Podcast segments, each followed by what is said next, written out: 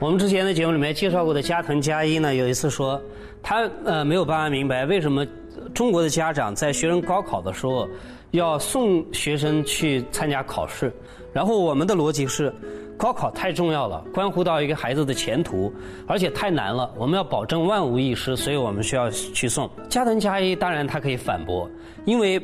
不只是中国的高考难啊，日本的高考也是非常难的。比如说，我们知道日本的高考呢，它是每年分为两次，头一次呢是全国性的考试，大概在一月份，一月份参加完了之后呢，像有一些比较好的学校，东大呀、什么早稻田这些，呃，过几个月之后又要参加呃他们学校出题的另外一次考试，这个淘汰率是非常之高的。那我今天要跟大家介绍一本书，叫《高考翻身记》，呃，这就是说的是日本的高考的情况。那么呃里头说了一个什么样的故事呢？呃，一个类似于我们新东方俞敏洪的这样一个培训学校的呃老师啊，是一个主人公。那么他呢有非常独到的经验，可以让学生考上自己理想的大学。呃，可是慢慢的呢，这个培训学校一心想要挣钱，所以他忘记了要帮助一些。呃，基础比较差的孩子，直到有一天呢，他碰到一个情绪非常低落、基础很差的一个小女孩呃，因为这个主人公呢，他得了癌症，加上又碰到了一个这样的小孩他就心里想：我可不可以给这样的资质平平的孩子呢，多做一点事情？于是，他把自己多年以来的对于高考的一些经验传授给这个孩子，然后，这个孩子终于。实现了他的愿望，考到了东京大学。而这个叫做五十岚的，呃，这个培训老师呢，也在癌症当中死去。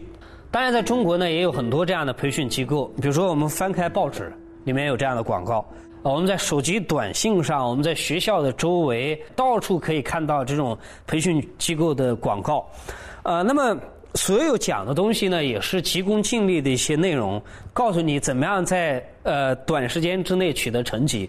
比如说这些学校啊，他们惯常的是宣传手法，呃，比如说呃学英语不用背，二十一天搞定英语，呃，还有呃三十五天怎么样写一篇优秀的作文，诸如此类。而且家长也买账，家长也把自己的孩子呢送到这样的学校里面去。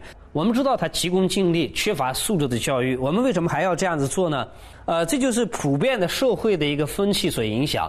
我们大家都在攀比，呃，社会上在攀比，呃，工作单位在攀比，影响到学校，当然也都在攀比。比如说，不要让孩子输在起跑线上这个口号。呃，我们说起跑线到底在哪里，我们也搞不清楚。大学的时候推到高中，往前推到初中，到小学，到幼儿园，到胎教。推到父母的基因，我们永远都不知道起跑线在哪里。但是当我们这样说的时候，孩子的样子被我们忽略掉了。呃呃，孩子学会了我们大人的攀比，学会了我们的急功近利，这是最糟糕的。而且一路上来呢，我们因为不要让孩子输在起跑线上，所以才让孩子进入到各种各样的培训机构里面。当年胡适先生讲了一句话，他说。呃，出国留学是中国教育界最大的耻辱。我们今天可以借用这句话来说，培训学校林立是今天教育界最大的悲哀。为什么呢？因为这代表正常的学校都没有尽到自己的本分。本来呢，在学校里面，老师教学生学已经足够了。呃，你在下学之后，学生应该有休息的时候，应该有放松的时候。但是今天的学生都没有，他们在学校里面放学，然后直接背着书包，拖着一个书箱进入到培训学校里面。我们看到他们弯着腰，驼着背进入到学校，呃，面无表情的进入到培训机构里面，甚至于在周末的时候完全没有休息啊。真的是可怜，可是为什么我们都需要这样？就代表说，老师在学校里面教的学生不够用嘛？而且这里面最糟糕的情况就是，老师有意的把自己的本来应该教给孩子的学问呢隐藏起来，告诉孩子说：假设你要考更高的分数，你要考更好的学校，你需要在我外面办的学校里面再交一笔钱来学习，这是最糟糕的情况。代表说他非但没有尽到自己的本分，而且没有职业精神，没有专业的精神，呃，我把我们的孩子都耽误掉了。